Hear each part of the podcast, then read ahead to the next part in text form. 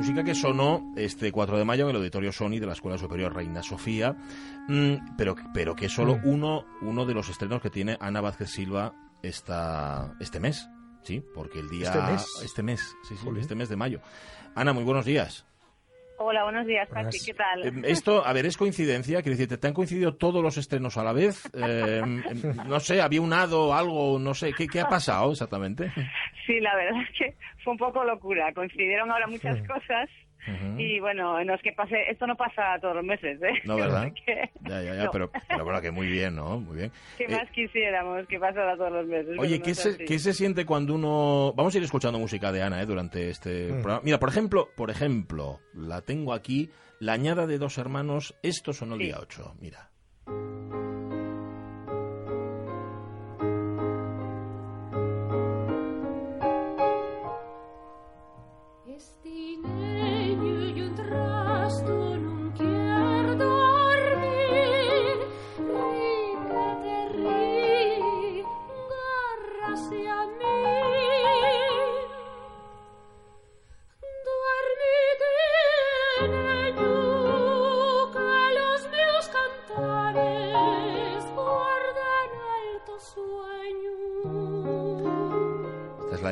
Los dos hermanos. ¿Qué se siente, Ana, cuando uno escucha su propia música, la música que estaba sobre el papel y de repente cobra otra dimensión?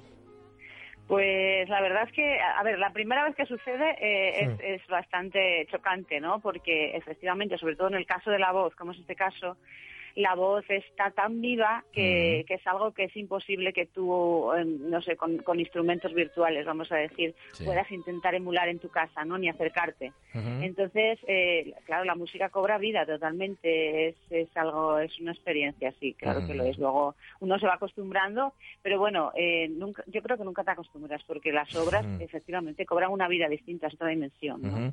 La añada de los dos hermanos, Ana, fue un encargo, ¿verdad? La- a ver, la añada de los dos hermanos, no, no fue un encargo. La añada de los dos hermanos fue un proyecto que surgió entre la cantante, que es Paula Luege, eh, la que La escuchando, que está cantando, y sí. yo, una, una coincidencia realmente, en un momento que nos encontramos, Mm. ella ya estaba haciendo programas sobre nanas y entonces surgió esta idea de, Ah, vale. de componer una nana para ella. Y a partir de ahí luego yo pensé que una era poco y que entonces había que hacer más. Ajá, vale. Entonces ya, bueno, esto ya se está convirtiendo en un proyecto muy grande Qué bien. y que no para, pero ya tenemos unas cuantas y bueno, es un proyecto, proyectos añadas en las que en el que están implicadas eh, muchas escritoras asturianas, como en el caso del año de los dos hermanos es de Marta Mori, Marta Mori. Está Esther García López, está Pilar Sánchez Vicente, Sí. Laura Marcos, Berta Piñán, bueno, tenemos ahí una lista de personas, además, bueno, bastante De lo mejor, de lo mejor. bas- Sí, sí. de lo mejor, ¿no? De las escritoras asturianas que están muy implicadas en el proyecto y bueno, muy contenta, la verdad.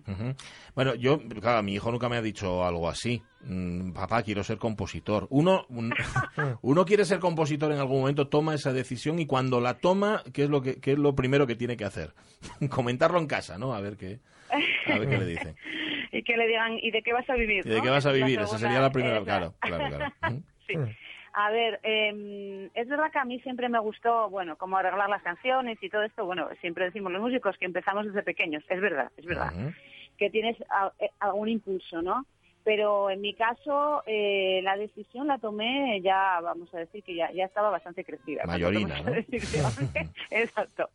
Y, y bueno, primero empiezas, eh, bueno, empecé de una forma un poco casual, eh, con un proyecto con mi hermana y luego pues ya dices, uy, esto a mí a mí me gusta, ¿no? Ves que estás muy cómodo ahí, ves que puedes estar seis horas componiendo y que no te acordaste ni de comer y entonces eso Sí. es un- una buena señal, ¿no? Dices, ah, va a ser que Ah, esto... esto es lo mío, esto es lo mío. esto es lo mío, esto es lo mío. Y luego, bueno, yo empecé a formarme más y, y, bueno, ahí también, pues claro, la gente en la que te confías para tu formación te va orientando y diciéndote, pues sí, pues sí, es tu camino o, o pues no, ¿no? Entonces, bueno, por Es, ahí se va. es importantísimo, me imagino, dar con buenos maestros, dar con quien te oriente bien, sobre todo porque de lo que se trata no es de ser un seguidor de nadie, sino de encontrar tu propia voz, ¿no? Claro, eh, claro, es verdad que esto, a ver, eh, yo creo que es complicado en todo, ¿no? Porque también los intérpretes a veces les sucede, pero en algo como la creación es todavía más importante, que, que tu maestro no te condicione, ¿no? Que tu maestro te enseñe la técnica de la composición, porque hay una técnica como en todo en esta vida, Sí. Mm, pero que tú puedes expresarte con tu propia voz. Entonces eso es básico, sí. Mm. Bueno, como de costumbre, aquí en la radio mía estamos hablando mucho y escuchando poco. Se puede componer, decíamos antes, para la sala de conciertos, se puede componer para el cajón, también es verdad, o se puede componer para la pantalla.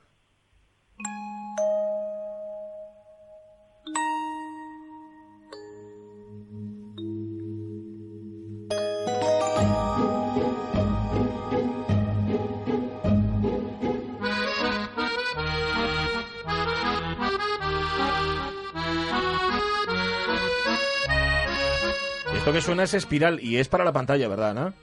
Esto es para pantalla, sí, es para un corto de Nerea Ramos y, y, bueno, hicimos este trabajo eh, dos compositores, aunque bueno, cada uno hizo sus un trabajo entre dos compositores, pero eh, con Anthony García Ocaña, pero no fue un trabajo, vamos a decir, no, no hicimos los dos todos, sino que nos fuimos repartiendo los tracks de la película, ¿no? Entonces, bueno, este corte es, es mío Sí. y sí, es un trabajo para un corto este, sí, para sí, espiral. para la pantalla. Eh, estábamos para hablando justamente antes sobre la mirada que algunos dirigen, los que hacen categorías eh, con la música, ¿no? Los que dicen, bueno, esto, esto es, cuidado, esto es una sinfonía, esto es una sonata, esto es para el concierto.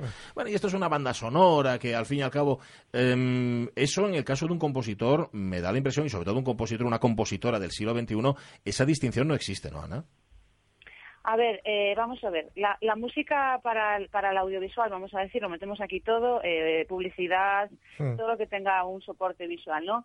Eh, tiene sus características, es verdad que las tiene, porque realmente lo importante es que la música eh, cuente lo que cuentan las imágenes o lo que el director quiere que cuentes en ese momento con la música, ¿no? Eh, entonces estás muy supeditado a la imagen. Mm. Eh, y lo importante realmente es la historia y lo que se quiere contar. La música, vamos a decir, eh, más absoluta, la que no está ligada a, a, bueno, a una imagen o, o a cualquier otra cuestión externa, eh, es distinta, pero realmente, y es verdad que tiene otras características, ¿no? Porque puedes, mm, vamos a decir, aparte de la libertad que tiene el compositor, te Mm. puedes centrar más en lo que es la propia música. Pero yo creo que ahora, me, a ver, para mí no hay distinciones. Es Claro. igual de buena la música es. de cine que cualquier que la música absoluta puede ser igual de buena y hay hay un trabajo detrás de una técnica muy muy específica, ¿no? Pues sí. O sea que Y, eh, y no solamente se trata de escribir, sino de escuchar lo que hay alrededor. Esta pieza, por ejemplo.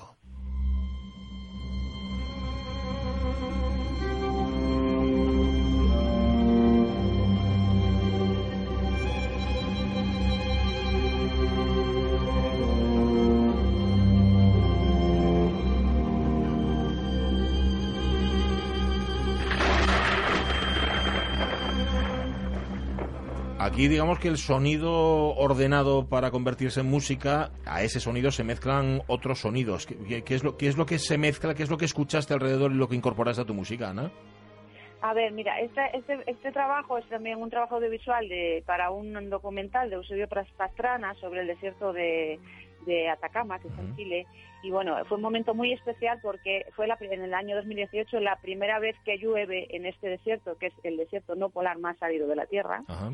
Y eh, a- la primera vez en 500 años que no llovía. Mm. O sea, Ujú. entonces, bueno, eh, lo que se oye pues son truenos, relámpagos, el sonido del viento, la lluvia y todo eso eh, está incorporado, al, o sea, como parte del discurso musical yo lo incorporé también, ¿no? Entonces esos son trabajos también que, bueno, está- son muy bonitos, ¿no? Porque incorporas los, los sonidos na- tan naturaleza a, a la música, claro. No les importará seguramente a muchos oyentes el debate en el que sí se debaten músicos y musicólogos desde hace más de 100 años. Lo de si tonal, lo de seguir siendo tonal, o de si tener un lenguaje que ya no sea tonal, porque lo- eso del tonalismo es una cosa muy vieja. A ti ese debate, me imagino que a estas alturas, Ana, ya como co- igual que el otro debate, ¿no? De si hay música de primera y música de segunda, te da un poco igual. Sí, yo creo que, a ver, no, no, mm, no me da igual en el sentido de que todavía sigue, ¿no? Y que todavía es verdad que la música contemporánea está muy, muy etiquetada en esto y esto es perjudicial además, porque hubo un momento en el que sí que la música era, o sea, sí que el, el- o sea, se oía totalmente del tonalismo, lo que, pero ahora mismo yo creo que hay muchos lenguajes, ¿no? Que eso ya, bueno, empezó a pensar a, a mediados del siglo XX y ya seguimos con, con- que es lo bueno, ¿no? Hay muchos lenguajes, no hay categorías Y, yo creo que, a ver, eh, tú escribes, eh, bueno, eh, utilizas muchas cosas y además, en, personalmente, en, mi caso, a mí me gusta mucho lo que yo llamo traer lo antiguo a lo nuevo, ¿no? Usar, mezclar la tradición con lo más contemporáneo y creo que, que estas, estas mezclas son lo que hacen también rica la música, porque de todas maneras, a ver, el tonalismo es parte de la historia y tú recuperas como creador toda la historia, no, no, partes de cero cuando creas. Sí. Entonces, bueno. Em, una pregunta muy tonta. Ayer estábamos hablando sobre, sobre pinturas en el Museo del Prado, mejor dicho, sobre pintoras en el Museo del Prado. Resulta que en el Museo del Prado hay dos pintoras. En el, el, mundo de la composición, ¿esto ha cambiado también o sigue siendo un mundo eminentemente machista? El mundo de la composición y el de la música clásica en general, Ana.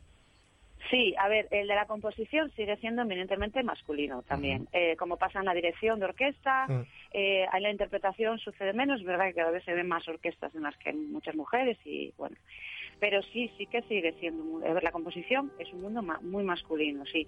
Precisamente, por ejemplo, en el, en el, en el concierto de ayer de, de, Hoy Compositoras, el ciclo de las GAE, eh, pues bueno, se quiere precisamente visibilizar eso, ¿no? Y bueno, éramos un montón de mujeres, son cuatro días de, de conciertos de compositoras y bueno, también para demostrar que claro que existimos, porque a veces los programadores eh, es como que, no, es que no hay mujeres. claro que las hay, lo que pasa es que hay que buscarlas, ¿no? claro, claro. hay, que hacer el trabajo, ¿no? Hay que trabajar para ello, hay que buscarlas. Hay que hacer más trabajo, porque es verdad que, bueno, hasta ahora ha habido poca visibilidad, ¿no? y Pero bueno, las hay, las hay y espero que cada vez haya más. Nos vamos a despedir con Odisea, que es lo que está sonando de fondo. Y en este caso, a través de la música de Ana Vázquez Silva, nos encontramos en, el espacio. El día 11, es decir, el sábado, dentro del, de, vamos, dentro también de este, de este ciclo de estrenos que tiene Ana durante toda esta semana, se estrena Voces en Femenino, eh, se estrena Existencia en concreto para mezzo soprano, coro femenino de voces graves y piano. Ana, que sea un éxito y que podamos seguir no solamente oyendo hablar de ti, sino escuchando tu música, que es de lo que se trata. Un beso muy grande. Venga, muy bien, gracias, Paqui. Un, beso, un beso a todos. Chao.